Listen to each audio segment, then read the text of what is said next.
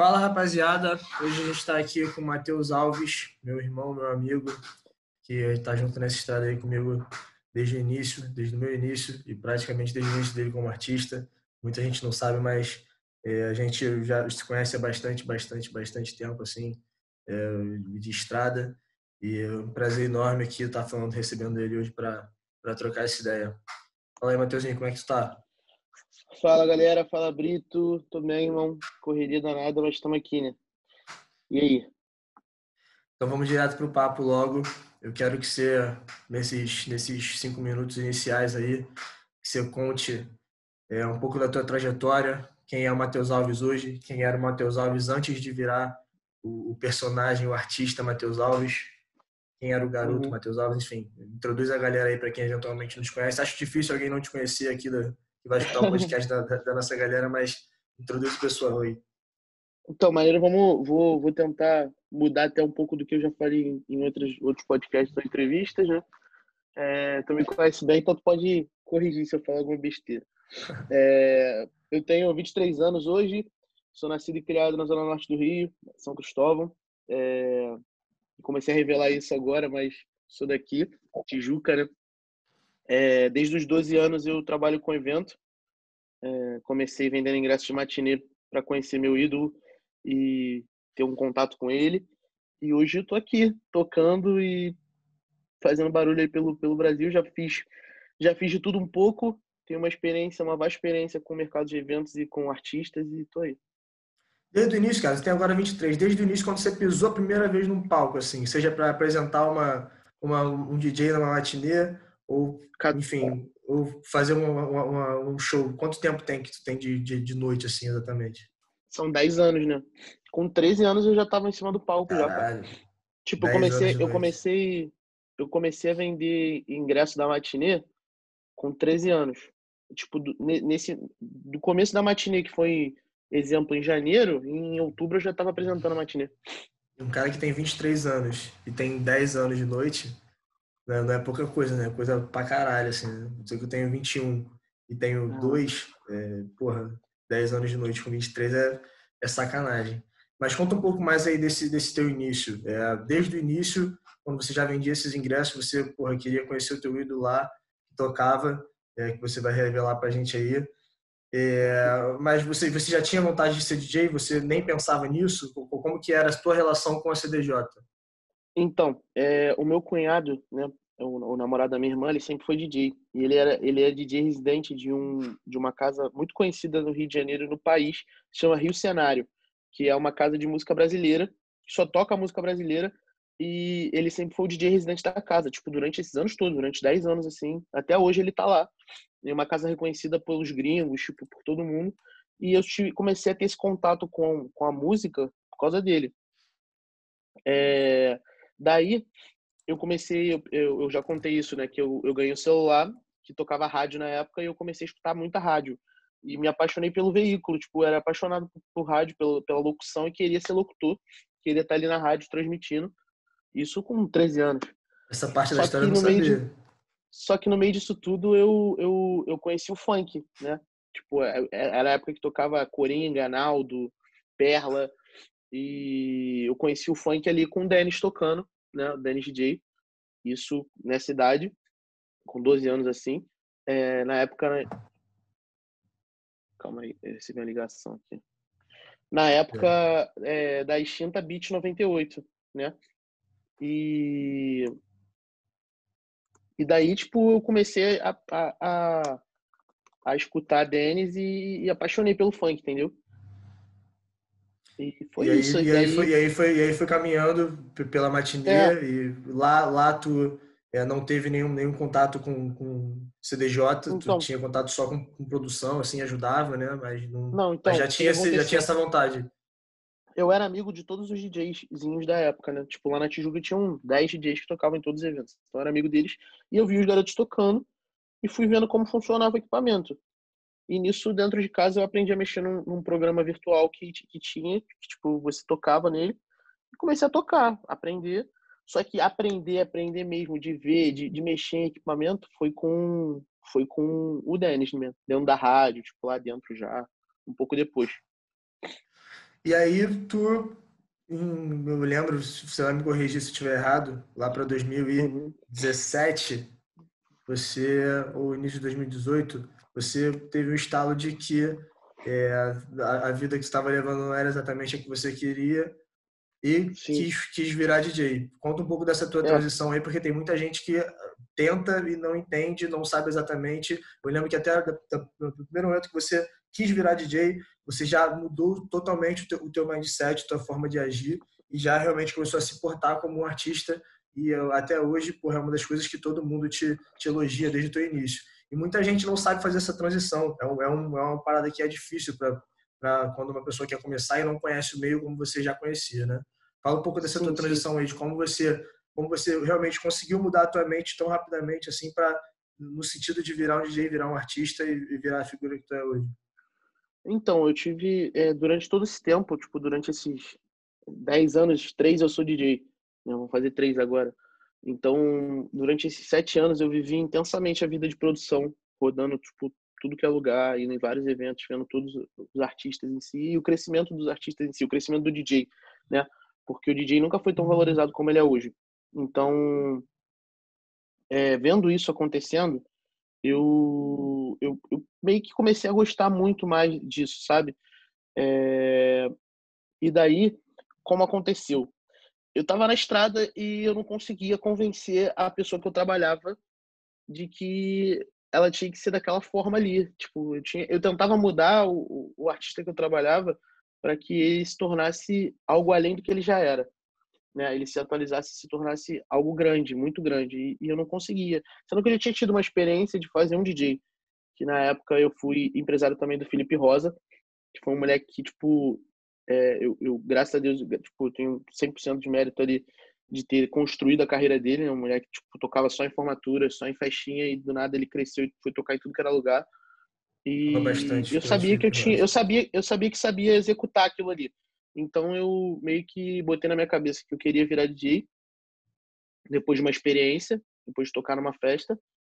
E eu sabia que eu conseguiria, tipo, realizar um sonho meu mesmo. Tipo, eu não sabia, na verdade eu nunca soube que aquilo ali era meu sonho. Eu só tentei e eu fui descobrindo minha paixão é maior ainda por estar ali em cima do palco, por ter o, o show que eu tenho e, e, e desenvolver o artista que eu desenvolvi. E muita gente não sabe disso, mas o Matheus Alves é um, é, existem dois Matheus Alves e isso é verdade, é pura verdade. As pessoas que me conhecem sabem. Existe o artista e existe o Matheus Alves normal. E o Matheus Alves artista é um personagem e, e, e, tipo, graças a Deus eu consegui vingar ainda, não, não 100%, mas grande parte da porcentagem já consegui virar a chave com, com o artista. Saquei. E aí tu, tu começou nessa tua, nessa tua caminhada, mano, é, que enfim, já teve milhões de conquistas. Eu quero entender quando foi o primeiro momento assim que você alcançou a tua primeira conquista, tua primeira conquista expressiva e tu falou assim, caralho, não, realmente dá para seguir esse caminho aqui, eu acho que dá para construir alguma parada grande, porque porra, se eu conseguir chegar até aqui, eu consigo chegar até até o, meu, meu próximo objetivo. Qual foi o seu primeiro objetivo expressivo, assim? Eu, eu lembro de vários, assim, de, por ter proximidade contigo, eu lembro de vários objetivos maneiros que tu conquistou. Mas eu quero saber na tua mente, assim, qual tu, tu ficou mais excitado, assim, falou assim, caralho, agora, agora vai, tá ligado? Agora, agora eu consigo conquistar coisas maiores. Cara, então, tipo, é, eu não, não é, tenho muitas conquistas, mas eu consegui atingir é, eu tenho, foi agora no final que eu consegui atingir isso, né? Eu meio que completei um ciclo de sonhos dentro do Rio de Janeiro. É, por ser produtor e ter rodado vários lugares, eu meio que tinha vontade de tocar naqueles lugares. E eu tá como como headline de uma festa ou tá ali no line de uma festa foda. Pode falar palavrão? Pode. claro que pode. Eu vou eu vou deixar uma deixa para tu editar aqui. Vamos lá. Então, eu estando numa, num line ou, ou sendo headline de, um, de, uma festa irada assim no Rio de Janeiro, isso já era uma conquista. Mas, tipo, tocar nos lugares exatamente como tocar no, no Maracanã, tocar num Jockey, tocar numa Cidade das Artes, juntar tudo isso é, é, foi, uma, foi a maior vitória da minha carreira até hoje. Né? E eu tenho orgulho de poder dizer que eu já passei pelos melhores locais do Rio de Janeiro e nas melhores festas. Então. Os maiores também, né, irmão? Sim, sim, isso é, isso é bizarro e, e é, tocar num camarote na Sapucaí, ou tipo assim, é, é bizarro, é bizarro e, e, cada vez sendo tipo, respeitado mais, sabe? Uma evolução constante, né? Eu lembro até hoje do primeiro show que eu fiz no Maracanã, que foi numa, na, numa festa na Brota, tipo isso em 2018, no final de 2018, e o último show que eu fiz no Maracanã agora em janeiro, eu acho que foi. Eu fiz um show agora recente, tipo, bizarro, sabe? Tu acompanhou um dos maiores shows da minha vida no Maracanã, que eu fiz completo, assim, com desde o do, do LED até a luz, era tudo tipo, completão mesmo, é, foi bizarro. Tipo, é sempre, sempre bom estar tá nesses lugares e, e, e, evoluindo, sabe? Foram vários objetivos, né, irmão? E essa, e essa tua proximidade com o meio que tu teve antes de começar a ser artista, te abriu, te, te abriu e abre várias portas hoje, né? As pessoas não entendem, a, às vezes, a importância do relacionamento. E, porra, você é um cara que tem um bom relacionamento com vários artistas e tem um bom relacionamento principalmente com vários produtores, né? E muita gente às vezes até enxerga isso como uma parada negativa. É, fala é um, um pouco sobre essa porra, tipo, é, fala um pouco sobre essa porra aí, da importância que tu enxerga nisso, que o Matheus Alves enxerga nisso, um, cara que tem, porra, aí é novo, mas tem 10 anos de experiência na parada. Então, é, eu, eu sempre fui amigo de todo mundo, eu sempre quis ser parceiro de todo mundo e nunca nunca tive essa maldade da parada, tipo, em si, que é as guerrinhas que tem de produtoras ou até mesmo as guerrinhas de artista, né? Hoje em dia eu até compro guerra de artista, mas é, é de um certo modo por, por conviver muito, né?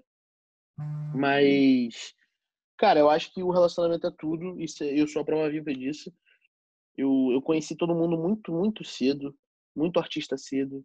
E, e, e hoje os artistas me reconhecerem, me, me aplaudirem ou até mesmo incentivarem a minha carreira é algo essencial. Pô, eu tava falando isso, eu, eu conheci o Pedro Sampaio em 2014.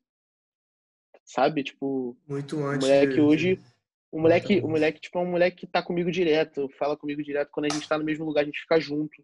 Tu viu, a gente foi para uma para uma festa no passado em dezembro, ele tava comigo, ficou comigo do meu lado a festa inteira, tipo assim, e é um algo foda para mim que é um é, é, não é normal, sabe? É, significa que o moleque valorizou aquele primeiro contato, aquela amizade. Então, ele não precisa de mim para nada, mas ele me considera, sabe? Até o próprio Denis, né, cara? É, que, que é, tu conheceu bem é antes do. Bem antes do, do de tudo é acontecer. O Denis é meu verdadeiro pai, né? Dentro disso tudo. É, eu tinha contato com ele, tipo, de pai e filho mesmo. Infelizmente, a vida deu, deu as voltas que deu. Mas hoje em dia a gente se fala. Ontem mesmo mandei mensagem para ele, tipo, ele é um cara surreal, é uma inspiração total. Ele é meu verdadeiro ídolo mesmo, se eu tenho um ídolo é ele. É... E é minha inspiração todos os dias. Eu acordo e lembro que eu tô aqui por causa do Denis. Isso é, isso é verdadeiro, verdadeiro demais, sabe? E aí, cara, mudando um pouco de assunto, é, você, porra, tava numa crescente absurda, é, o mercado tava numa crescente absurda, voltando a reaquecer é, de um, de, depois de um, de um, momento ruim, depois de um, de um momento até negro, assim, do, do, mercado de entretenimento. E, pum, pandemia, cara. Tudo parou, é, não tem mais data, não tem mais show, não tem mais festa, não tem mais encontro, não tem mais nada. É, você é um dos caras que, porra, eu, eu vi levar a sério nessa quarentena, principalmente na, com os DJs, né, da galera que, que a gente se relaciona, mais da parte do funk, é, que mais levou a sério essa parte de produção de conteúdo. Você, porra, levantou o programa do Alves, levantou três lives picas, com estrutura pica, com, com alcance irado, é, participou, além de, de, de fazer as suas lives, tu participou de outras lives também, de, de outra galera. É, porra, uhum. levando essa bola aí, cara, para você qual é a importância dessa porra? Porque muita gente também não, muitos DJs, cara, com, com que tem um faturamento razoável ou até alto no mês, não não não se importaram com continuar é, tendo conexão com o público. E você foi um cara que levou isso muito a sério na quarentena e, porra, a gente consegue ver o resultado aí hoje. É, então, fala é... sobre isso. Qual, qual, a importância disso para você e, e, por que você acha que esses caras não, fiz, não tomaram a mesma atitude? Então, Lucas, quando, quando, eu, quando, quando começou essa parada de quarentena, eu era mais um que achou que ia durar duas semanas e ia dar em nada, porque não achava que era algo sério até enxergar a proporção que era o vírus e tudo isso. É, desde o primeiro momento eu não sabia o que fazer, só esperei. E aí passou um mês e a gente viu que não ia ser uma parada normal. Nisso eu me tranquei dentro de casa durante duas semanas, né? Tipo, eu não tava levando a quarentena séria no primeiro mês, isso é verdade.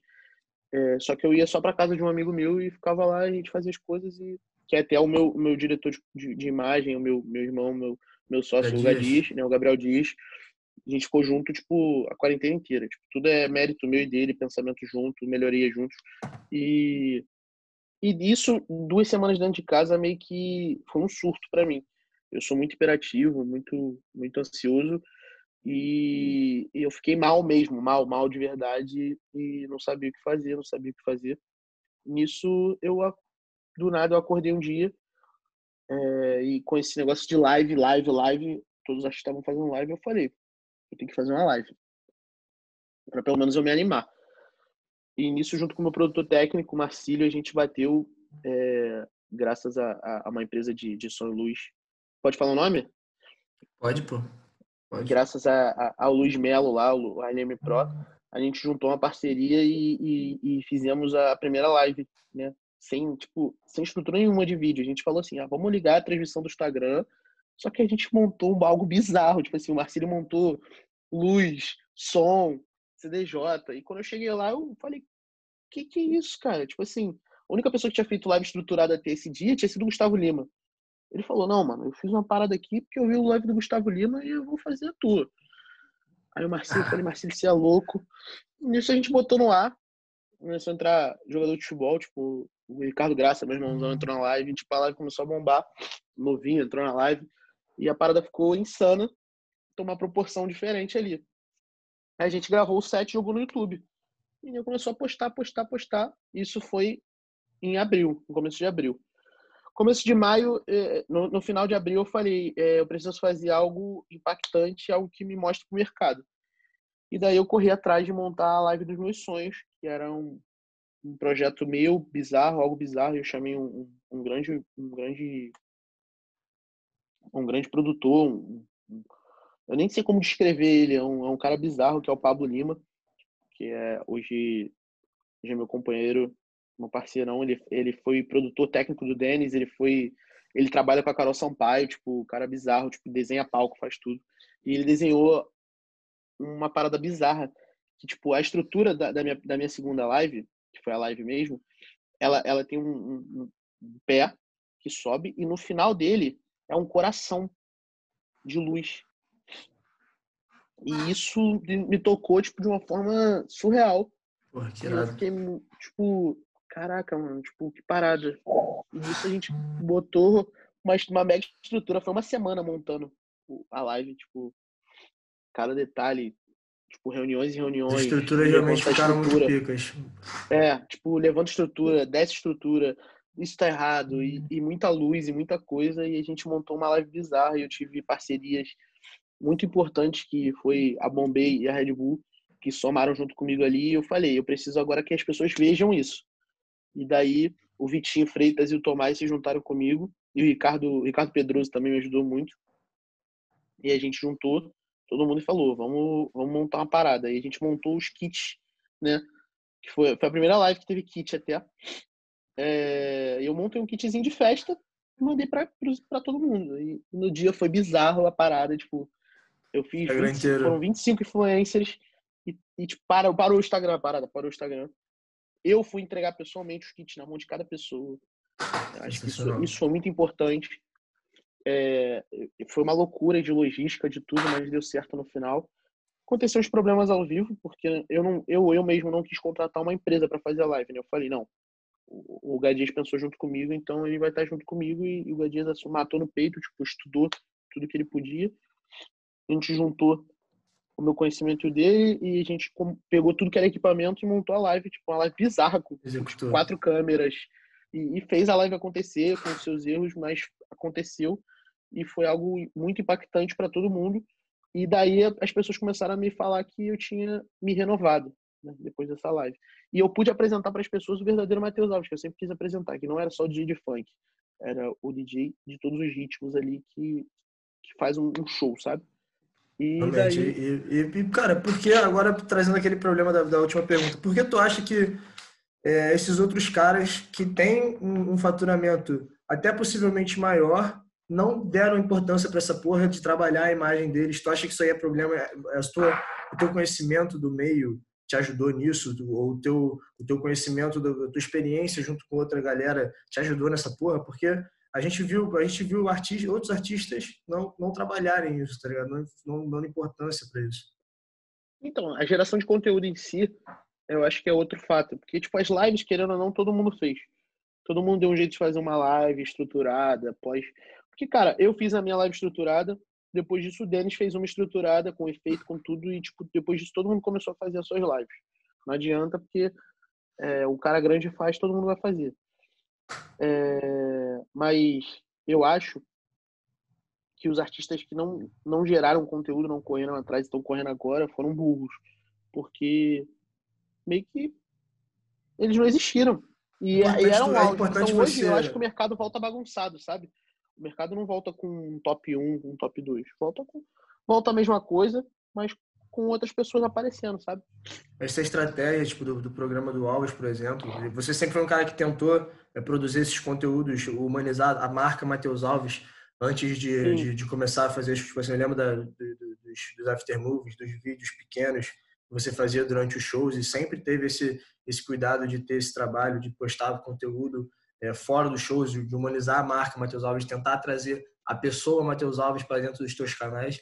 Porra, essa estratégia do programa do Alves, com certeza, porra, é uma estratégia pica de você trazer pessoas que têm um alcance grande, ótimo, são influenciadores, que têm a tua amizade, que você vai ter aquele contato mais próximo ali, tem total liberdade para perguntar as coisas que você quiser perguntar.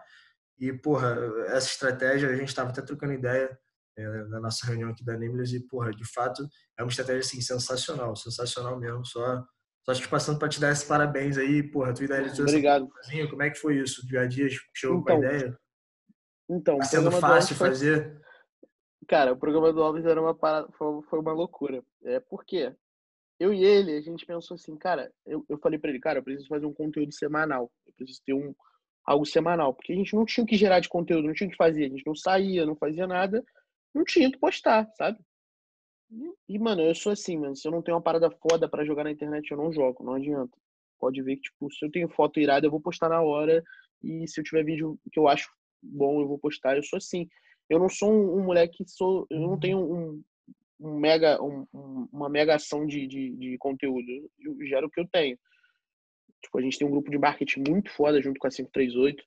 É, o, eu tenho lá o Romarinho que pensa em tudo. Tipo, a gente tá fazendo um vídeo agora de comemoração. Tipo, o moleque montou um super briefing.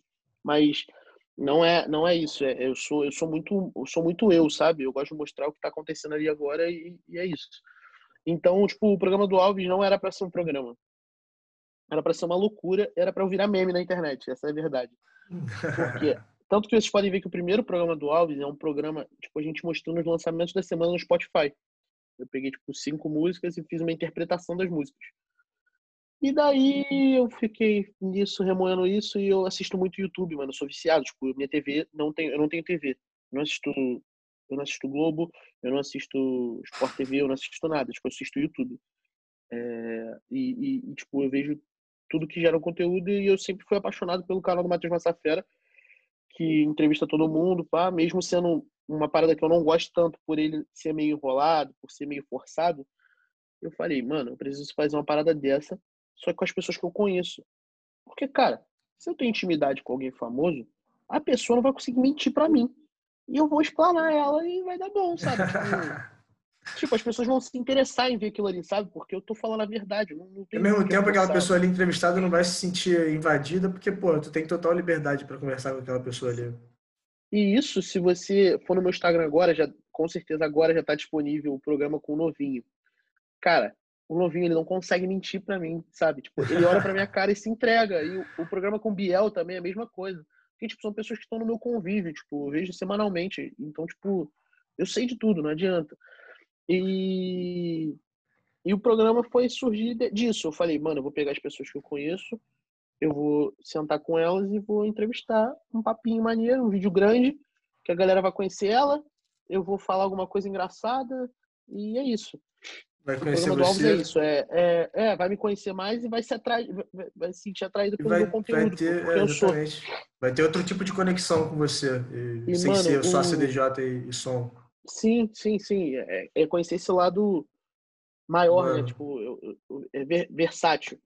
Sim. E, e o programa do Alves surgiu disso. Eu peguei, até agora foram, foram cinco entrevistas e, e foi bizarro, porque todo mundo se amarrou na ideia e explodiu o mesmo ápice no Biel, que é um maluco que não dá entrevista.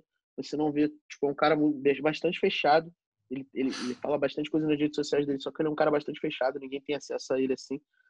E foi irada a entrevista com ele. Tipo, a gente tem semanalmente roteirista fazendo o roteiro do programa mesmo. Tipo, nunca sigo o roteiro, fique bem claro. Tipo, eu, eu leio, mas eu mudo tudo que eu tô lendo. Isso é, isso é real. Eu já tomei muito esporro por isso, mas eu leio, eu não, eu não, não sigo o que eu tô lendo. Isso é de verdade.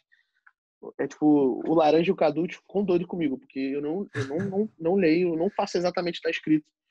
Eu viajo e, e é uma parada que eu tô amando fazer o programa do Alves. Tem sido difícil, sim. Porque Mas o feedback tem sido super positivo, um- né? Ao mesmo tempo. Sim, e, e era um conteúdo semanal que virou mensal.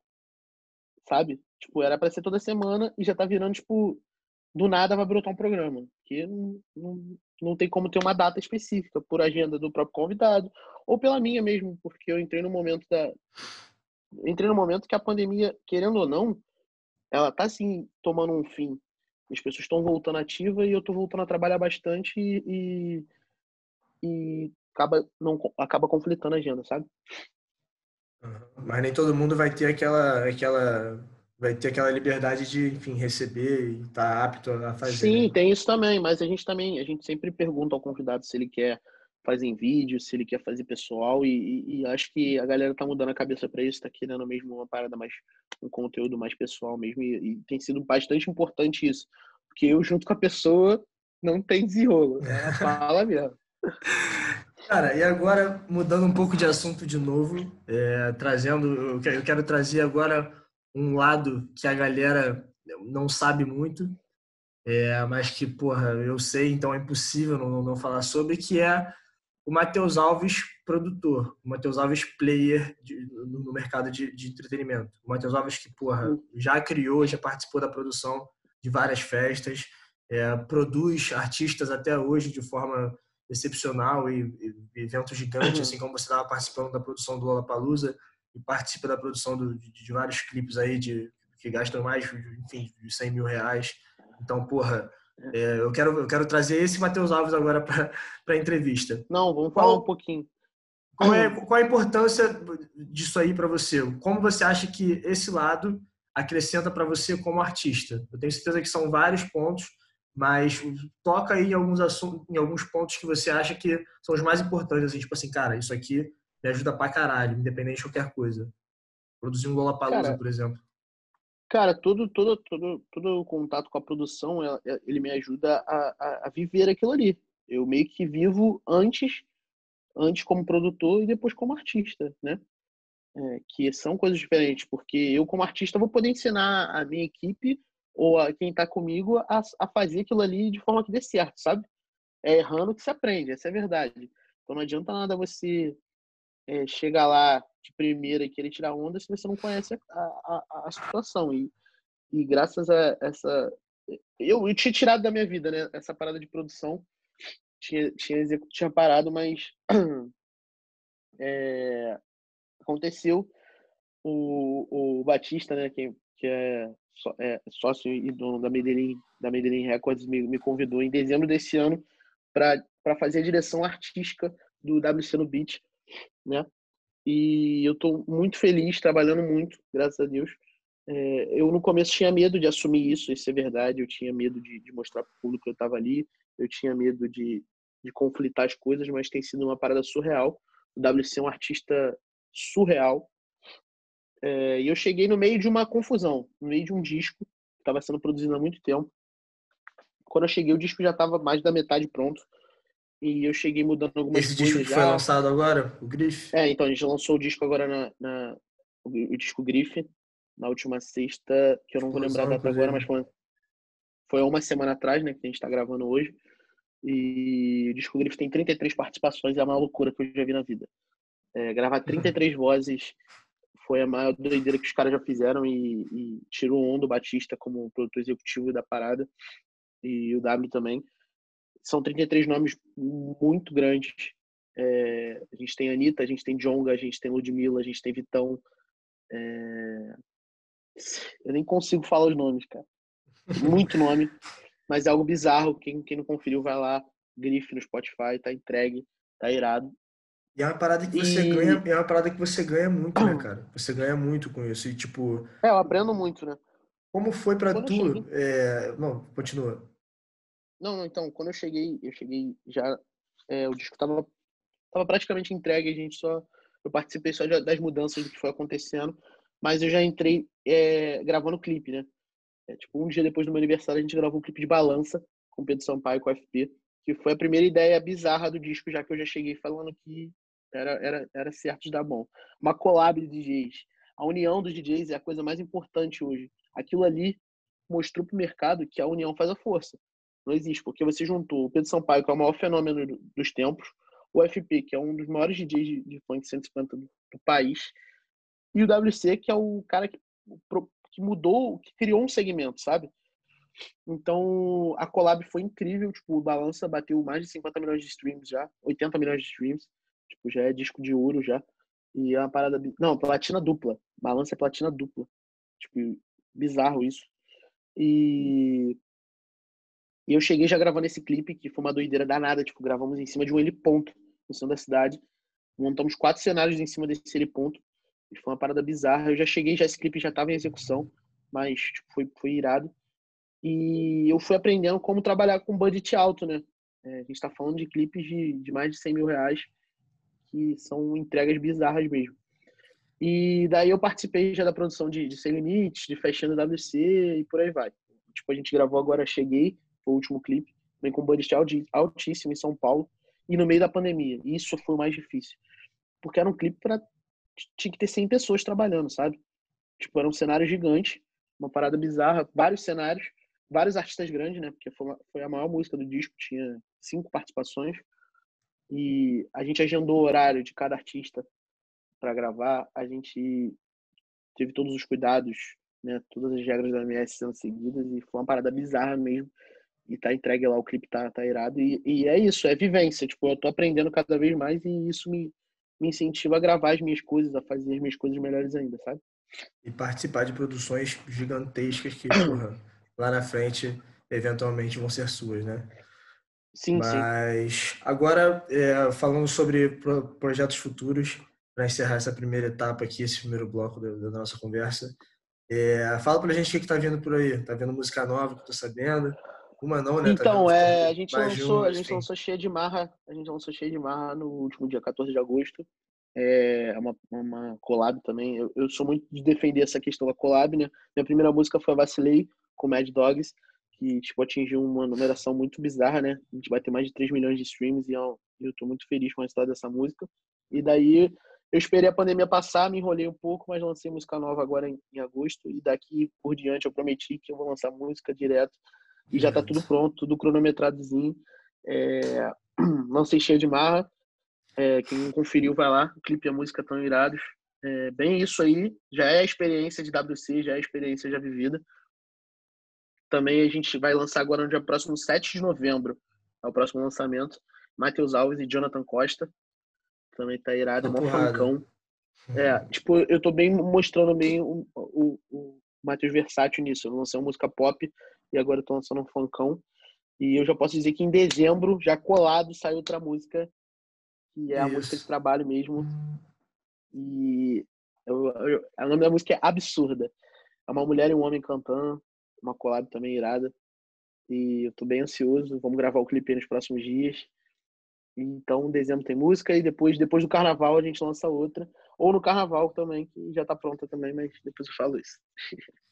A importância da frequência também é muito grande, né, cara? Você é um cara sim, que preza sim. muito pela qualidade, te conhecendo, eu sei que tu preza pela qualidade. Se a música não estiver exatamente do jeito que você quer, não tem jeito. Não lanço. Tu não lança. Demorei muito para lançar a música. A frequência e a quantidade também fazem parte do, do processo sim. do. E o show novo também, né? né, cara? Eu pretendo, eu pretendo mostrar pro público o show mesmo do Matheus Alves, mesmo insistir nisso, sabe?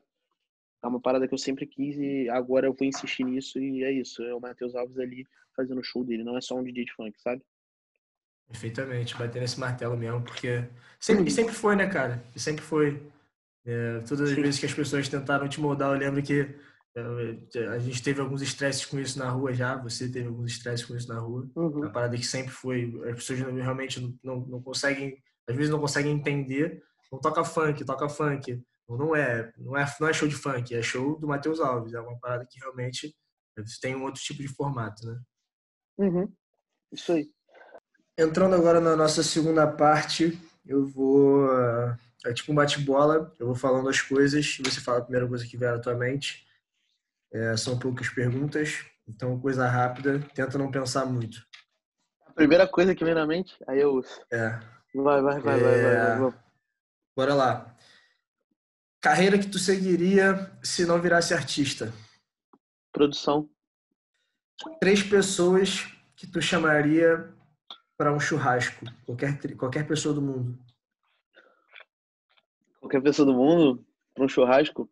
Eu chamaria o Drake, o Chris Brown e o Tio Dinho. Quem é o Pra fazer churrasco. O Tio Dinho, teu pai. Tio Dinho. pra não passar vergonha com o Chris Brown boa, e com, boa, e com o Drake. Boa, tira onda, tira onda. Um lugar que tu tem vontade de tocar, lugar ou festa? Caraca, Brasília Day em Nova York. Um filme. Harry Potter. Uma crush. Emily Garcia. Tá na mente já isso aí. Falar. De férias com ex ou soltos em Floripa? Pô, Alex, soltos em Floripa é muito a minha cara, mano. Soltos em Floripa. Pô, mas se complicar aí, hein? De férias com ex não tem nada a ver, não, porque botar minha ex lá, não, tenho ex, não. A única ex que eu tenho é o maior problema. o fit dos sonhos. Bruno Mars e Cardi B. E agora, para finalizar, o teu pior perrengue de camarim. Pior perrengue de camarim? É, de estrada. Pode ser em, em, em estrada tua ou estrada que tu foi como produção. Tu tava comigo, moleque. Volta Redonda, Volta Redonda, quatro shows no mesmo dia. Chegou em Volta Redonda, o banheiro era dentro de um camarim, dentro de um, é o, é o camarim dentro de um banheiro. Puta que pariu. Trocaram o meu horário de palco. Não botaram nada dentro do camarim, tipo, nenhuma água. Era um banheiro, ficou, tipo, era um banheiro. Era um banheiro, era um vestiário fedendo, tá ligado? Tipo, um cheiro horrível. E... Caralho, Deus me livre, guarde. E, tipo, atrasaram nosso horário de palco. Tipo, a gente ficou quatro horas do lado de fora da, do estacionamento esperando o nosso horário pra subir no palco. Eu subi, toquei, botei pra F e fiquei muito puto e fui embora. E agora, mano, um conselho que tu daria pra um DJ que tá começando agora e tá escutando esse, esse, esse podcast? É muito clichê falar nunca desista, mas é a frase que eu uso para mim todos os dias. Nunca desista dos seus sonhos. Estuda, corre atrás, tenha é, tenha referências. Referência é a coisa mais importante hoje em dia para qualquer coisa que você queira fazer. É você ter referências, é o mais importante. E qualquer coisa me chama no direct, manda um e-mail, me liga que eu vou te ajudar. Só isso. Perfeitamente. Muito maneiro esse papo aí. Acho que nunca. Eu sou amigo pra caralho, então a gente tem muitas conversas, mas nunca tive uma conversa contigo assim, profunda, tão profunda sobre, sobre enfim, tua carreira, sobre tuas vivências, sobre tuas paradas. Muito maneiro mesmo tá, tá trocando essa ideia contigo. Se quiser mandar uma última alô aí pra, pra rapaziada, qualquer coisa que tu queira Cara, falar. Quiser, quiser entender mais, se interessar em entender mais, é porque, como a gente fala muito com muita gente, eu não, não deixei tudo aqui explicadinho, como foi tudo e tal, mas, tipo, só tu pesquisar lá. Hoje em dia eu posso meter essa bronca, só tu pesquisar lá no Google. que, tipo, vai achar algumas coisas minhas e, e, e que precisar eu tô aí para todos vocês, todo mundo. É, muito obrigado por tudo aí, Lucas Brito. Essa galera nova aí, essa nova empresa que está nascendo aí, sucesso total. É, e é isso, tamo junto, o que precisar. E bye bye, tamo junto. Ah, foi bom. Escutem, escutem cheia de marra, que eu tô precisando desse dinheiro, entendeu? que a pandemia tá osso. E a correto, gente encontra na pista. Correto. O papo foi bom. A gente finaliza aqui mais um podcast. Valeu, rapaziada. Tamo junto.